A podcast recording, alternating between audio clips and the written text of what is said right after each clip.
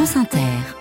C'est le journal d'Alexis Morel. Bonjour. Bonjour Nicolas, bonjour à tous. Notre épargne va-t-elle financer des chars d'assaut? Un amendement au budget 2024 prévoit de consacrer une petite portion de l'argent du livret A à l'industrie de la défense. Aujourd'hui, il sert surtout au logement social. Explications et réactions dans ce journal. À gauche, l'opposition unanime à la loi immigration relance chez certains les envies d'union, vous l'entendrez.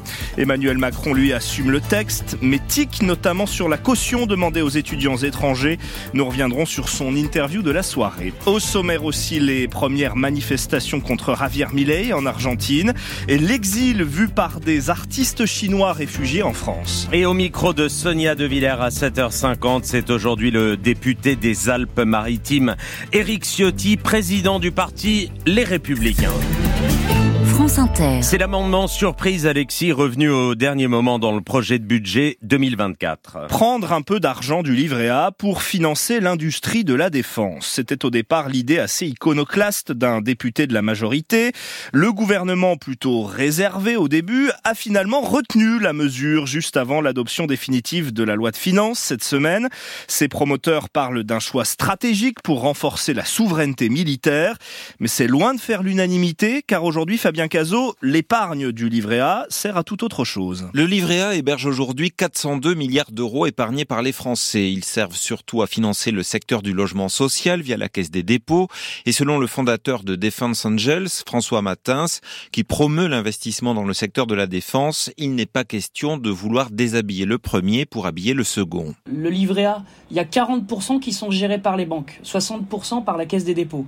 Et donc sur les 40% géré par les banques, la volonté ce serait de flécher quelques milliards pour remettre de l'argent dans l'économie réelle de ces PME de défense qui au quotidien aident à la défense des Français. La CGT et d'autres organisations classées à gauche dénoncent au contraire un choix de la guerre fait au détriment du progrès social.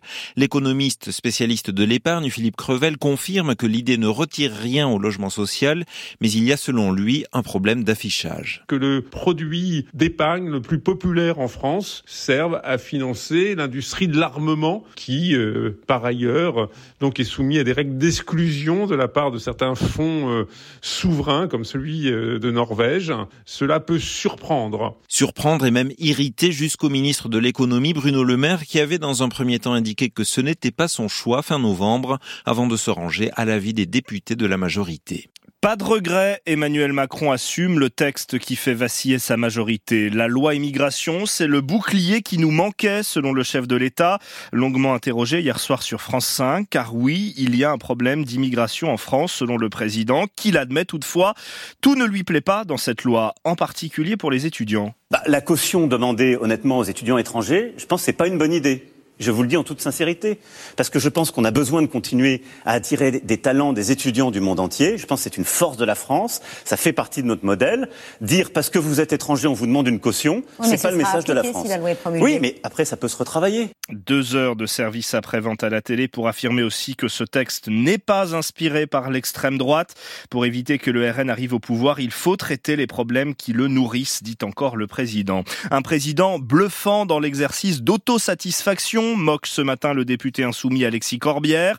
Face à cette loi, la gauche s'organise et la situation redonne des envies d'union à certains, Claire Flochel. Le vote de la loi passé, les élus de gauche sentent bien qu'il va leur falloir un sursaut, s'unir pour être à la hauteur de la situation, dit l'insoumis Mathias Tavel. La bataille sociale, la bataille pour l'égalité, pour la fraternité est quelque chose qui nous rassemble profondément. Il est temps que ceux qui sont partis de la NUPES reviennent à cette table-là parce que c'est le plus court chemin pour riposter. Côté LFI, on estime que c'est un peu la dernière chance de résurrection pour l'alliance de gauche.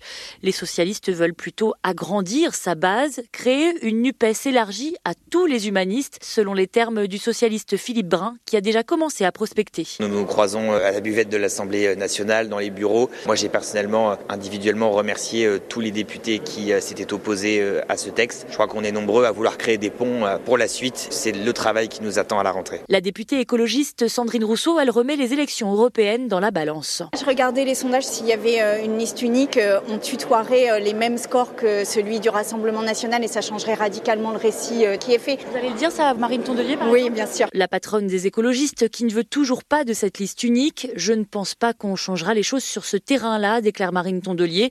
En revanche, elle lance un appel avec tous les partis de gauche, des syndicats et des associations pour qu'Emmanuel Macron renonce à la loi immigration. Toujours sur France 5, le chef de l'État dénonce aussi une chasse à l'homme contre Gérard Depardieu, l'acteur mis en examen pour viol. Vendredi dernier, la ministre de la Culture a pourtant remis en question sa Légion d'honneur. Elle s'est un peu avancée, la désavoue Emmanuel Macron, pour qui Depardieu rend fier la France. On va y revenir dans le journal de 8 heures. Parmi les autres sujets abordés hier soir, le conflit au Proche-Orient. On ne peut pas laisser s'installer l'idée que lutter contre le terrorisme serait de tout raser à Gaza, déclare le président français. La bande de Gaza, où l'armée israélienne ordonne l'évacuation immédiate de 20% de Ran la grande ville du sud de l'enclave, où sont réfugiés de très nombreux Palestiniens. Le bilan des morts depuis le 7 octobre dépasse désormais les 20 000 selon le gouvernement du Hamas. Des tentatives de négociation sont en cours pour une nouvelle trêve. Le chef du Hamas était hier au Caire, mais sans résultat pour le moment. Un autre président à la télé hier soir en Argentine, allocution de Javier Milei pour annoncer une dérégulation massive de l'économie, comme il l'a promis pendant sa campagne. Plus de 300 normes vont être supprimées ou modifiées, notamment l'encadrement des loyers. Le dirigeant ultralibéral décrète aussi la privatisation des entreprises publiques. Ses opposants, eux, appelaient à une première manifestation dans les rues de Buenos Aires, ou plutôt sur les trottoirs, puisque c'est la nouvelle règle dictée par les autorités, règle pas vraiment respectée. C'est le reportage de Caroline Vic. Dans un climat tendu, des dizaines de milliers de personnes marchent dans le centre de la capitale, d'abord sur le trottoir, puis au vu de la quantité des manifestants, ils envahissent toute la rue. La police tente de résister, mais laisse finalement passer la foule. José du syndicat des professionnels du pneu.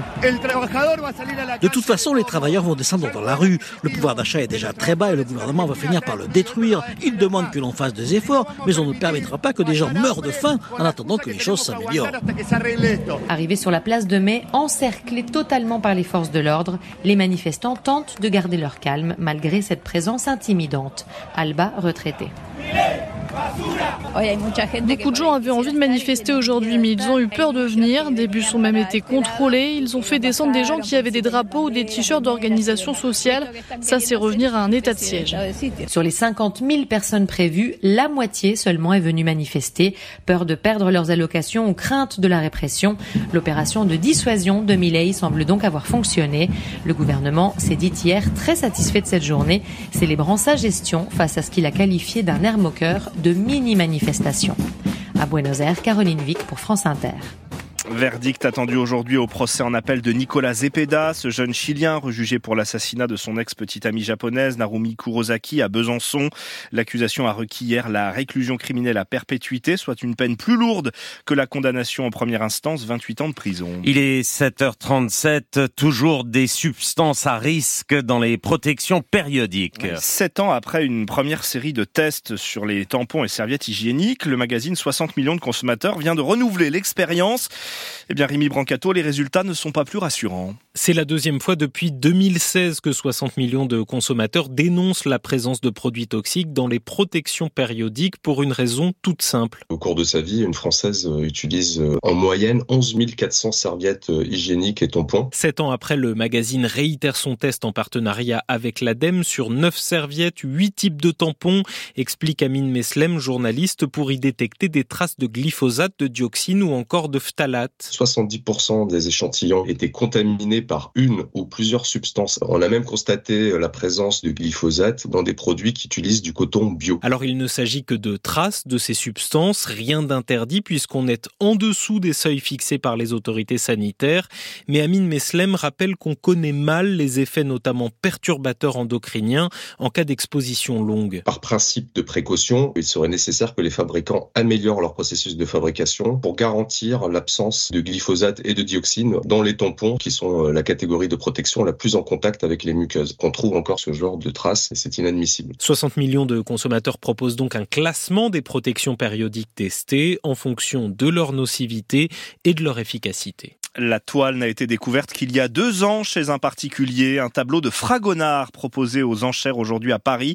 Jeune fille au chapeau, estimée à au moins 400 000 euros, peint au XVIIIe siècle. Il représente donc, comme son nom l'indique, une jeune fille coiffée d'un chapeau à large bord. On évoquait le débat immigration dans ce journal. Il en est aussi question ce matin à travers une exposition, l'expérience de l'exil racontée par des artistes chinois réfugiés en France depuis 30 ans. Ils sont 10 à exposer leurs œuvres au Musée national de l'histoire de l'immigration, Isabelle Pasquier. Shenzhen, Wang Yongping, Shen Wan, Yan Peiming, ces artistes chinois exilés en France forment une famille artistique très inspirée aux œuvres puissantes. Sur un mur, cette phrase, elles sont parties pourtant elles n'ont nulle part où est. Une phrase écrite avec des dizaines de petits chaussons de femmes, chaussons torture pour pieds bandés et chaussons de l'air Mao. Une installation